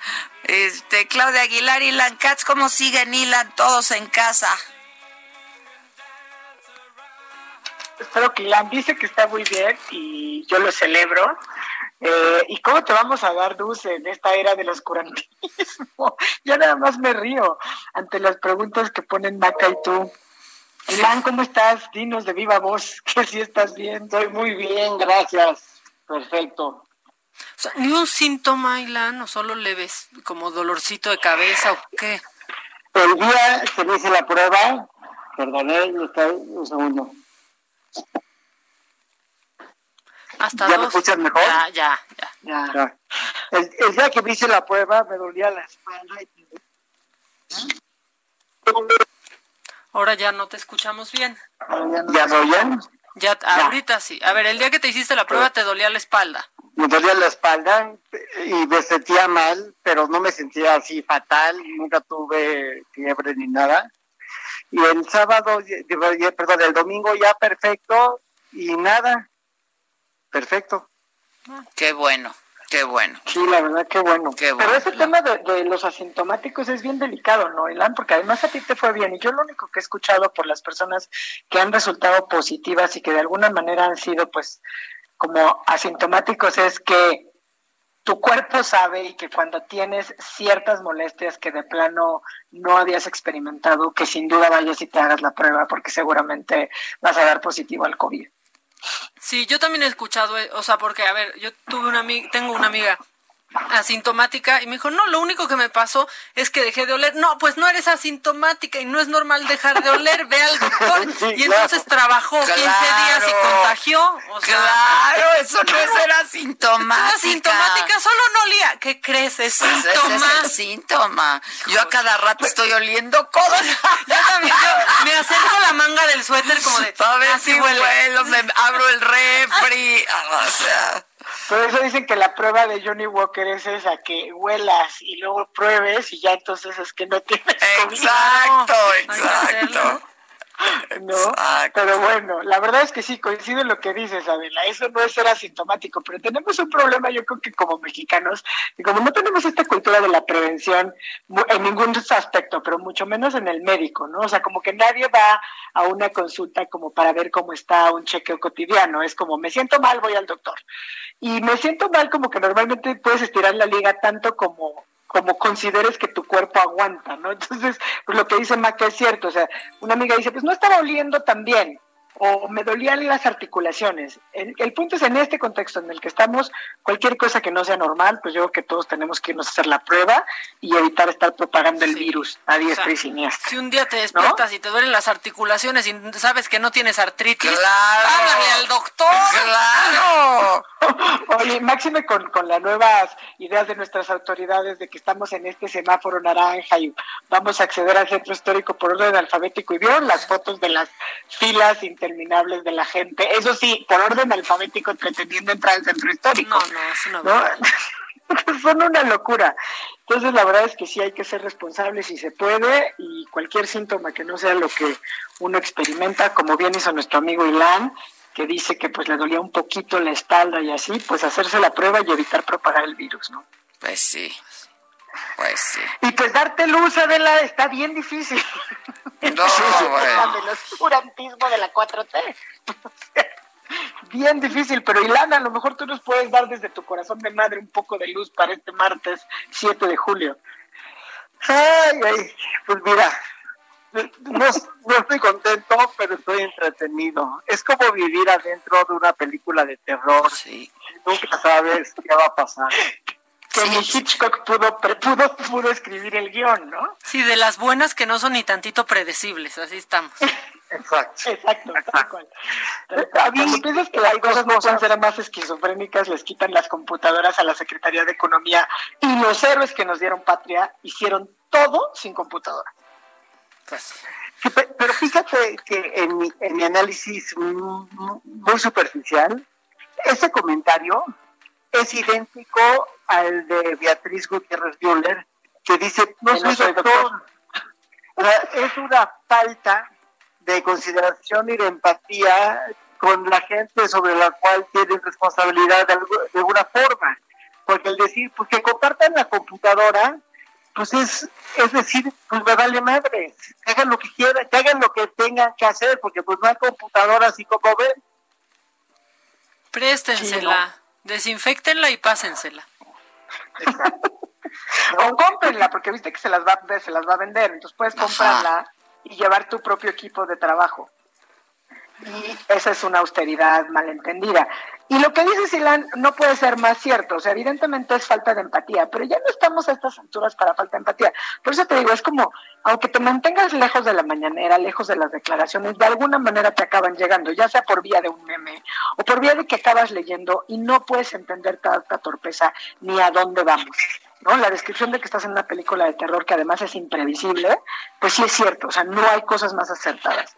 Y tenemos temas súper contundentes, súper difíciles en la agenda pues nacional, al, amén de la pandemia, que tendrían que tomar toda nuestra atención. Si me quisieras, si te quisiera dar un poco de luz a Adela, Maca, Ilan, como le comentaba hace unos instantes a Ilan, pues hay una, un rayito de esperanza en una resolución que adoptó la segunda sala de la Suprema Corte de Justicia de la Nación el miércoles pasado y que tiene que ver con un tema que Ilan y yo hemos platicado con ustedes en varias ocasiones, que es justamente sobre estos juicios de amparo que se promovieron en contra de la ilegal e inconstitucional designación de la persona titular de la Comisión Nacional de Derechos Humanos, ¿no? Eh, ¿Y por qué digo que es un rayito de luz al final del túnel?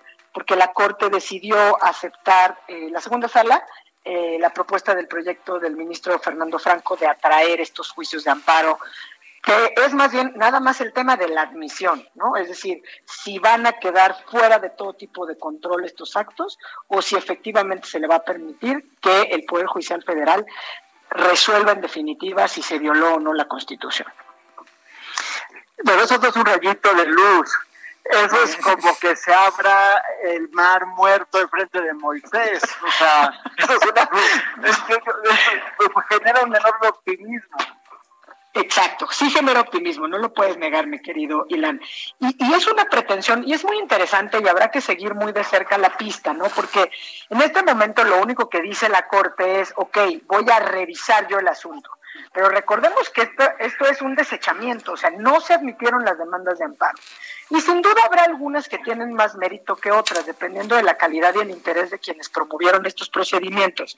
Pero como dices, el sentido del proyecto del ministro Franco, que fue atraer ese asunto, es sumamente importante y no debemos quitar el dedo del renglón y hacer, ojalá, ahora sí que efectivamente se abra el mal muerto y que lo que se resuelva eh, en fechas próximas sea que la Corte resuelva pues la procedencia del amparo y en ese orden revoque los autos de desechamiento y ordene que los jueces de distrito admitan a trámite estos juicios de amparo, porque como hemos comentado en muchas ocasiones aquí, es un caso de notoria gravedad para el orden democrático y constitucional en nuestro país.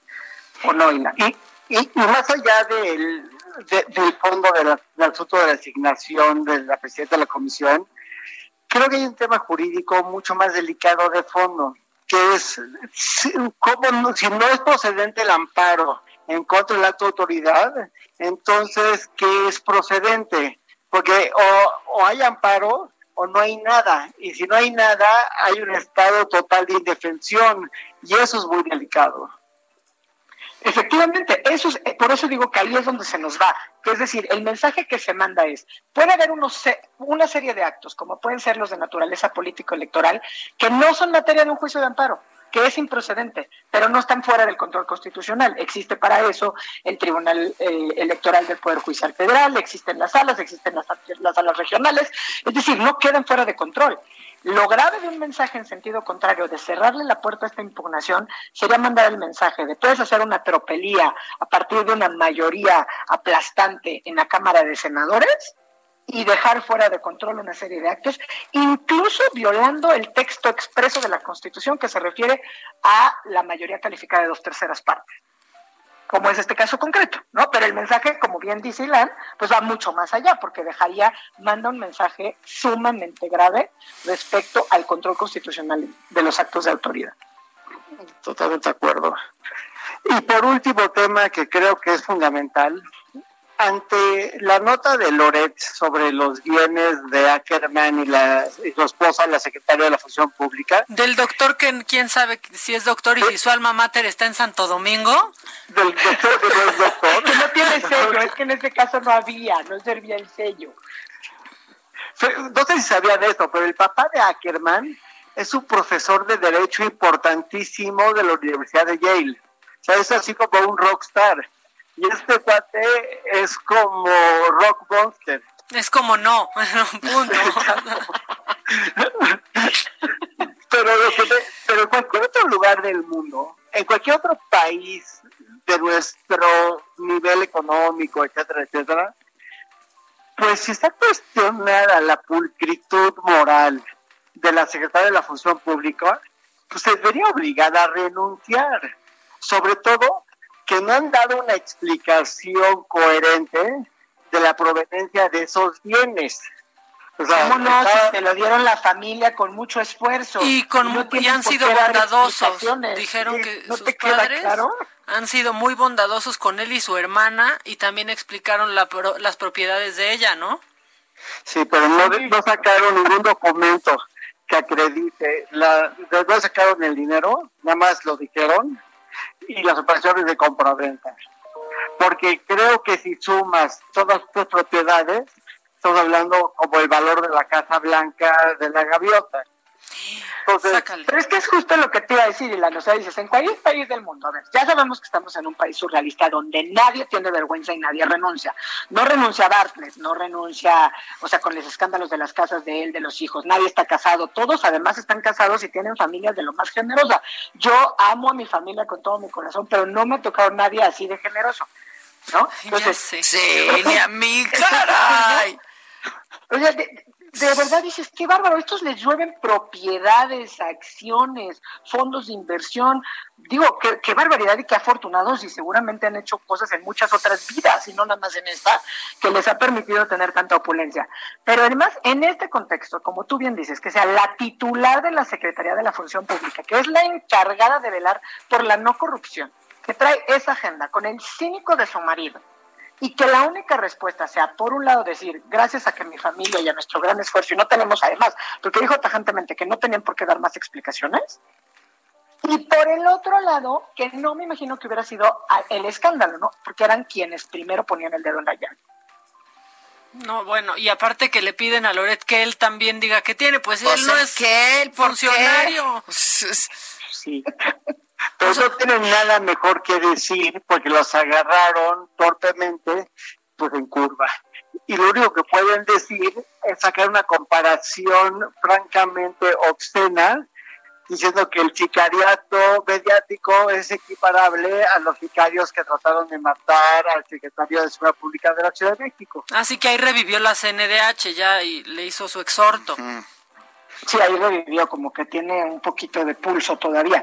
Pero eso que estás diciendo es gravísimo, eh, justamente, Ilan, porque entonces, de repente vas a sacar y de ahí se descargan en, primero, todos los funcionarios públicos defendiendo lo indefendible de una servidora de este, de este país, ¿no? Que además es la encargada en teoría de velar por la, por la no corrupción y que además, bueno, pues tuvo todo un discurso en el segundo año del informe del triunfo histórico y democrático, donde justamente el presidente dijo que nada nos iba a detener o los iba a detener con el propósito fundamental, y lo cito textualmente, de extirpar la corrupción estructural que se combate, sin excepciones ni favoritismo.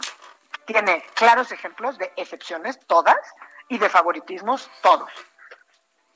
Bueno, y le dan, por ejemplo, por buena a Irmeréndira, la que hizo ya esta semana, que ya inhabilitó a la empresa del hijo de Bartlett. Ajá. Eso lo ya, ya como que ya, ¿no? Ya un puntito. Eso lo dijimos ayer sí, ya trae un puntito ahí. Pues mira, yo creo que cuando le pides a alguien que haga su trabajo y lo hace, no hay que aplaudir. Pues es que también. pero es que ya se vuelve un aplauso porque no había ha habido nada hasta allá, que, que sí, que las casas estaban bien, que todo bien. Sí. Entonces este ya se vuelve como de un buen, por lo menos. Sí, pero yo sí, oye, ahora sí que yo sí soy también un poco más del corte de Ilano, o sea, no te tengo por qué aplaudir. Pues que sí, pues sí, la Era que verdad. Aquí quieren, de ti. quieren, ¿No? sí, estoy de acuerdo. Y además lo vienes a hacer justo en el momento donde tú estás en los reflectores. Esa es Claro, que muy claro. Sí, Y te soltaste además con ira de lo más visceral, agraviando a todos los medios, a todos quienes ejercen la importante labor del periodismo en este país en este momento. Sí, pero ellos tienen otro problema. A- Ackerman y Irva Heréndira Sandoval tienen el problema eh, primero de su imagen, después de la falta de congruencia, pero aparte tienen un problema político de que se están agarrando a patadas con Monreal. Y esa pelea va a ser interesante verla de primera fila. Ackerman con Sí, Monreal. con Monreal. Eso va a ser muy importante, como dices, si es de esos de verla desde, desde primera fila y con unas importantes palomitas cuando menos. Oigan, no se había dicho por qué- cómo iba a volar este el presidente a, a Washington, pero pues confirman que estará llegando a la terminal 2 a las 2 de la tarde, ¿no? Ay, Entonces, no, que pues, se vaya por la 1 para que vea Sí. cómo está. entonces se va. No, o sea, que sí, vea. porque creo que ha estado yendo puro por la 2, ¿verdad? No, pues ha que volado, sí, no. ha volado. Que huele por la 1 para que vea. Yo tenía esa duda, ¿en qué iba a volar? Justamente. Sí, en la Puede 2 ser. y con escalas, porque no hay vuelo directo. Sí va con escala. Tiene que ir con Ajá. escala, no hay vuelo directo. Y dijo, hoy, di- hoy o ayer, porque como siempre dice lo mismo, ya no sé cuándo lo dijo. La clave es la corbata. La clave es la corbata, güey. Me tengo que estar fijando en la corbata. Para ver si es de hoy, de ayer o de antier. Bueno, el caso es que dijo que, pues que, que sí, que hay vuelos y que si hay que hacer escala, pues es una escala de dos, tres horas, que tampoco es para tanto. Híjole, no, ya, qué, qué práctico, qué rápido, qué eficiencia en tiempo. No, no. o sea, Prudencia ante todo. No, no, pero pues oye, el presidente tiene que llegar a los lugares. Pero bueno, ya se pusieron vallas metálicas, se están limpiando los pisos para ahora que pase el presidente. Ya En la T2. No, pues por lo, qué bueno que ya la limpien. A ver si le quitan el olorcito y se queda sin olor. Va a llegar y va a decir fuchicaca, y sí tiene razón, porque Pues eso claro. huele. La T2. Fuchi la guácala. Es fuchi la guácala. No sé si vieron que diagnosticaron al presidente de Brasil positivo Sí. por COVID hace unas horas. Ay, se- se quitó la máscara hace ratito. Pues, hay un Dios que todo lo ve. Ese cuate. Oye, Es un alguien decía, justo diciendo eso de hay un Dios que todo lo ve, y alguien ponía, ojalá que se ponga grave y aprenda, y otros dijo, no, lo malo es que la predicción pesimista va a ser que se va a recuperar y lo va a usar para decir, ya ven, aquí no pasa nada. se Claro, recupera, salí en siete adelante". días porque era deportista. Sí, pero decía. no manchen, ¿cuál ya ven? O sea, Brasil está devastado por esta crisis sanitaria. Es un irresponsable y un impresentable, como bien dijiste. Es un impresentable este cuate, Impresentable. la verdad. Sí, tal cual. ¿Qué más, No, pues muchachos? cuánta luz, qué bárbaros, Tenemos el ¿eh? tema del INE, que es de lo más importante. Bueno, eso es lo más importante. Ahorita Lo y más tienen importante. cuatro minutos, así es que de volada. Suéltate, Suéltate, Ah, pues bueno, sí, tenemos justamente el tema del INE, ¿no? Donde ya está ahorita aparentemente este punto para que quienes van a integrar este comité para um, evaluar a los aspirantes del INE, ¿no? Y entonces están algunos propuestos por el INAI, donde, salvo los propuestos por la CNDH, yo diría que pues están perfiles de lo más que podríamos confiar en ellos, ¿no? Porque están a Laura Magaloni, José Rolfan Chopa, Diego Valadez, Silva Gorguli, Blanca Heredia, pero bueno, también por ahí está colado justamente John Ackerman, ¿no? Pero bueno, yo creo que sí es sumamente importante que la Cámara de Diputados se tome en serio este papel porque sería muy, de muy grave que mandáramos al INE incompleto al periodo electoral 2020-2021. ¿No? Eh, la principal amenaza que enfrenta el INE tiene razón de ser justamente en su fuente de legitimidad.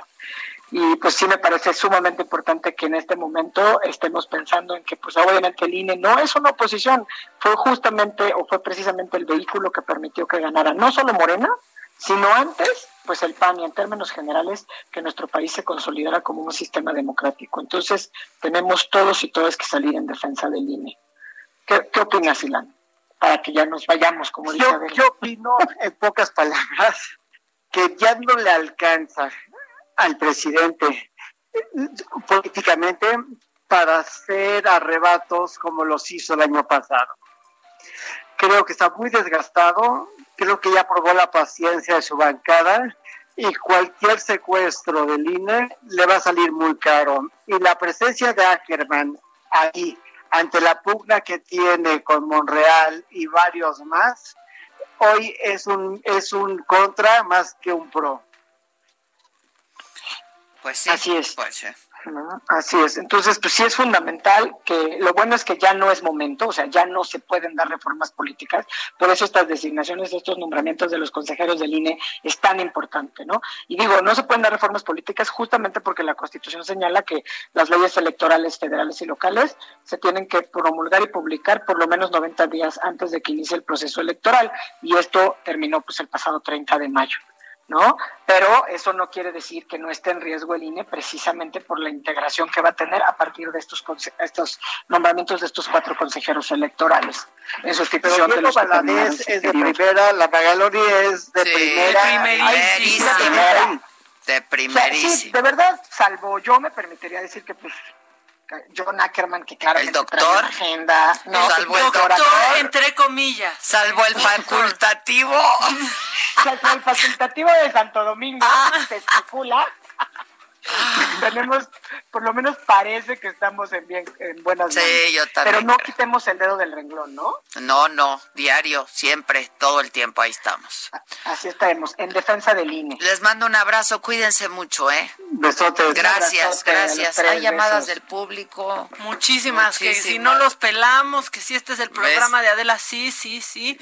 Este, que lo malo con los síntomas es que cuando ya estás bien loca como ella, pues te da COVID en la mañana, en la tarde y en la noche. También. Sí, también. A mí me da todo el tiempo el COVID. Oye, y una buena pregunta es, ¿qué prueba le hicieron al presidente? Porque hay gente que ha muerto sin que le den su resultado y dicen que las rápidas no sirven. Pues es buena Yo pregunta. supongo que es la prueba rápida, ¿no? Que hay unas que sí tienen como el 99% de exactitud.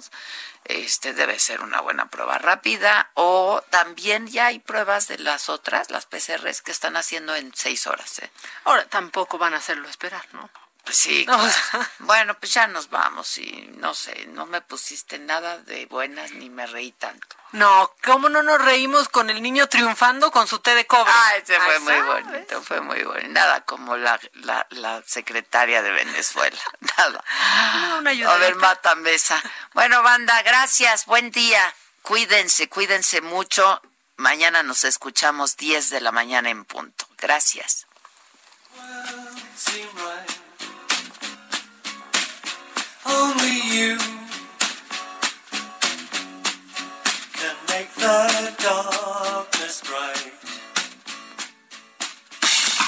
Esto fue Me lo dijo Adela.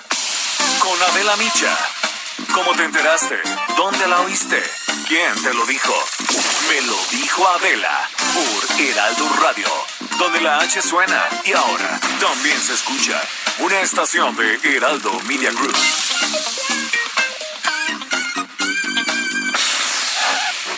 Escucha la H, Heraldo Radio.